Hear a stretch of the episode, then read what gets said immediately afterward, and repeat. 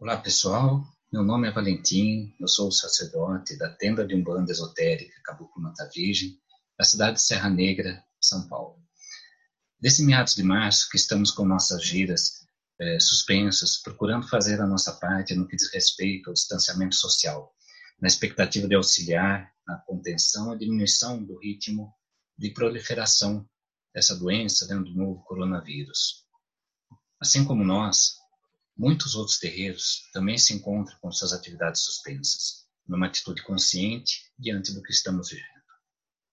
Após tanto tempo longe do Congá, dos nossos ritos, do contato com vocês, amigos, simpatizantes da nossa querida Umbanda, bate, é claro, uma saudade muito forte de estarmos juntos, louvando aos orixás, em contato direto com as entidades que nos assistem, o caboclo, o preto velho, o Exu, tantas outras que militam no nosso movimento umbandista, né? Nós que somos amantes da Umbanda, por mais que tenhamos nossas firmezas pessoais em nossas casas, sabemos que não é a mesma coisa. Como costumo falar, né, um bandista mesmo que se preza é aquele que precisa pisar no chão do terreiro. Isso faz muita falta para todos nós. Ainda que procuremos manter os assentamentos do terreiro sempre iluminados, afinal, os guias não entram em quarentena, né? O terreiro não fica abandonado. O astral continua movimentando suas energias e não duvide que eles fazem diversos atendimentos no campo espiritual, mesmo sem a nossa presença física. E isso sem falar que o Congá também funciona como um ponto de forças, irradiando para todos os médiums da corrente e para a coletividade na qual é, esse, Congá está inserido. Todo Congá é assim, ele sempre atinge a egrégora de todos aqueles que estão à sua volta. Mas nós, que ainda vivemos presos na matéria, claro, precisamos de um contato mais direto, sem dúvida. Por isso sentimos tanta falta, né? Diante disso tudo, hoje venho até vocês para trazer uma mensagem de esperança e, sobretudo, de perseverança. Sim, perseverança, pois ainda vivemos um momento bastante delicado. Por mais que a saudade do contato físico aperte, precisamos nos manter firmes no propósito de resguardar o isolamento social da melhor forma que pudermos, da melhor forma possível, pois o risco da pandemia ainda é real e está, pres está presente, muito mais presente do que nunca, talvez. Me entristece muito ver que tantas pessoas disseminam informações falsas e procuram de toda forma tratar o assunto com menosprezo, diminuindo sua importância, não tomando consciência da real situação que vivemos. Mais triste ainda, ver que não contentes e se manterem nessa ilusão que criaram para si mesmos, ainda fazem de tudo para convencer outras pessoas a embarcarem nessa mesma canoa furada. Muitos alegam que a maioria de nós vai ser contaminado, independente do que se faça. E sendo assim, quanto antes a maior parte da população se infectar, mais rápido a sociedade é, irá criar aquele chamado cinturão de defesa natural. Tudo bem, até é verdade essa contaminação vai acontecer de fato e vai atingir ah, muita gente, talvez a maioria da população, não duvido disso.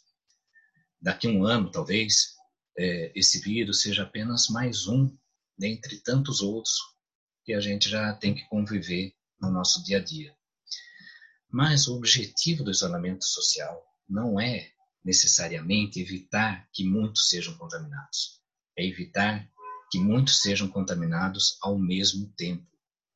Vejam, o problema, em última instância, é a capacidade de atendimento do nosso sistema de saúde, seja ele público ou privado. É, se muita gente, se muita gente ficarem é, infectados ao mesmo tempo e precisarem de um atendimento médico, hospitalar, de UTI, ao mesmo tempo, não vai ter para todo mundo. Simples assim. Simples assim. Eu sempre digo que o isolamento social, muito mais do que um ato de autopreservação, ou seja, mais do que um ato para a gente evitar que fique doente, é um ato de caridade. Estamos fazendo isso não apenas para evitar que cada um se contamine, mas principalmente para dar chance para aqueles que não tiverem como evitar a contaminação, que possam ter um atendimento no sistema de saúde. Na minha opinião, todo espiritualista, independente de sua religião, mas que defenda de alguma forma a caridade, a compaixão, o amor ao próximo, deveria, por obrigação moral, defender essas medidas. Para o isolamento funcionar de verdade, é preciso que a maioria da população coloque ele em prática. Se poucos aderirem, as medidas de isolamento é, precisam ser estendidas por mais tempo do que seria necessário. O ideal, recomendado por órgãos internacionais, é que cerca de 70% da população é, adote o isolamento social. E pelas notícias vocês têm visto que estamos muito longe disso. Entendo o desespero de muitos que não podem ficar em casa, pois sua vida, seu sustento, depende do seu trabalho. Sou solidário a todos, sem dúvida, e infelizmente não podemos contar somente com a ajuda do governo, que é bastante insuficiente para as necessidades do povo. De forma alguma quero criticar quem vive essa situação, acho que não devemos criticar quem vive essa situação. Isso sem falar naqueles que atuam em atividades essenciais, que já precisam se expor constantemente. Tomem seus cuidados. Tenho certeza que estamos orando por vocês. Por tudo isso, aqueles que podem, mesmo tendo que fazer às vezes um esforço a mais, um sacrifício a mais, procurem aderir.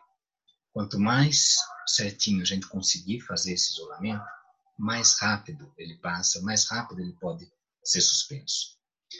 E esse é um grande paradoxo, né? Muitos não fazem isolamento porque querem que a economia não pare. O isolamento aí não atinge o objetivo desejado, o sistema de saúde entra em colapso e aí precisa prorrogar esse tempo de isolamento, a sua vigência ainda mais, e a economia, que a gente queria preservar lá no começo, acaba sendo mais prejudicada ainda. O mundo espiritual certamente está olhando por todos nós, nesse período que é tão difícil, está sendo né, tão difícil para a humanidade. Eu tenho certeza disso. Não duvido nunca dessa ajuda do mundo espiritual. Mas tem coisas que dependem de nós, que somos nós que temos que fazer. É curioso como esse vírus, fazendo uma pequena reflexão, chegou dando, colocando né, um grande freio para a nossa humanidade. Costumo dizer que às vezes na nossa vida pessoal, é, quando estamos descontrolados em nossas atitudes, geramos karmas negativos um atrás do outro, às vezes a vida, né, os senhores do karma nos colocam uma parada obrigatória, né, nos impõem uma parada obrigatória, seja ele através de uma doença que nos coloca acamados, seja através de algum acidente, ainda que leve, seja através de alguma grande perda que nos tira o chão. Nessas situações, somos obrigados a parar. Se a gente não parava antes porque não queria, aí quando a gente vive essa situação, a gente não tem opção, né? tem que parar mesmo.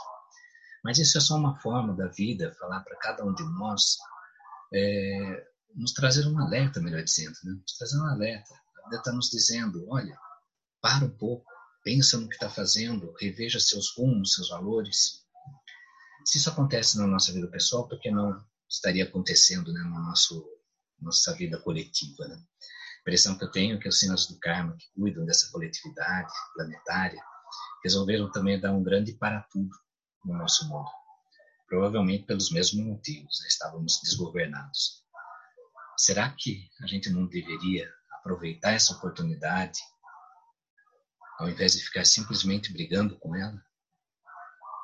Se o mundo espiritual está nos dizendo, para, reveja seus caminhos, será que vale a pena a gente ficar resistindo e brigando, ao invés de aproveitar essa oportunidade?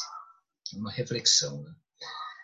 Para encerrar essa nossa pequena conversa, quero reforçar a percepção que eu tenho do mundo espiritual em relação a tudo que estamos vivendo é uma grande oportunidade de melhoria para todos nós. Alguns até falam que estamos caminhando para um chamado novo normal após o fim dessa pandemia. Não sei, pode ser que sim, pode ser que não, não sei. O fato é que seria muito bom para todos nós se saíssemos dessa crise melhores do que quando entramos nelas. Melhores como pessoas, como seres espirituais que nós somos, mais caridosos, mais compreensivos, mais humanos. Tenho certeza que Pai Oxalá, o Cristo Jesus, todos os orixás e seus enviados estão fazendo de tudo que podem para nos ajudar a alcançar essa melhora. Então a gente dá uma mãozinha para eles, né? Espero poder estar com vocês pessoalmente, muito em breve, em nossas giras. Até lá, não se esqueça, vai passar. Não duvidem disso. E se todos colaborarem, passa mais rápido. Fique na paz do Oxalá e que os orixás continuem abençoando a todos nós. Saravá.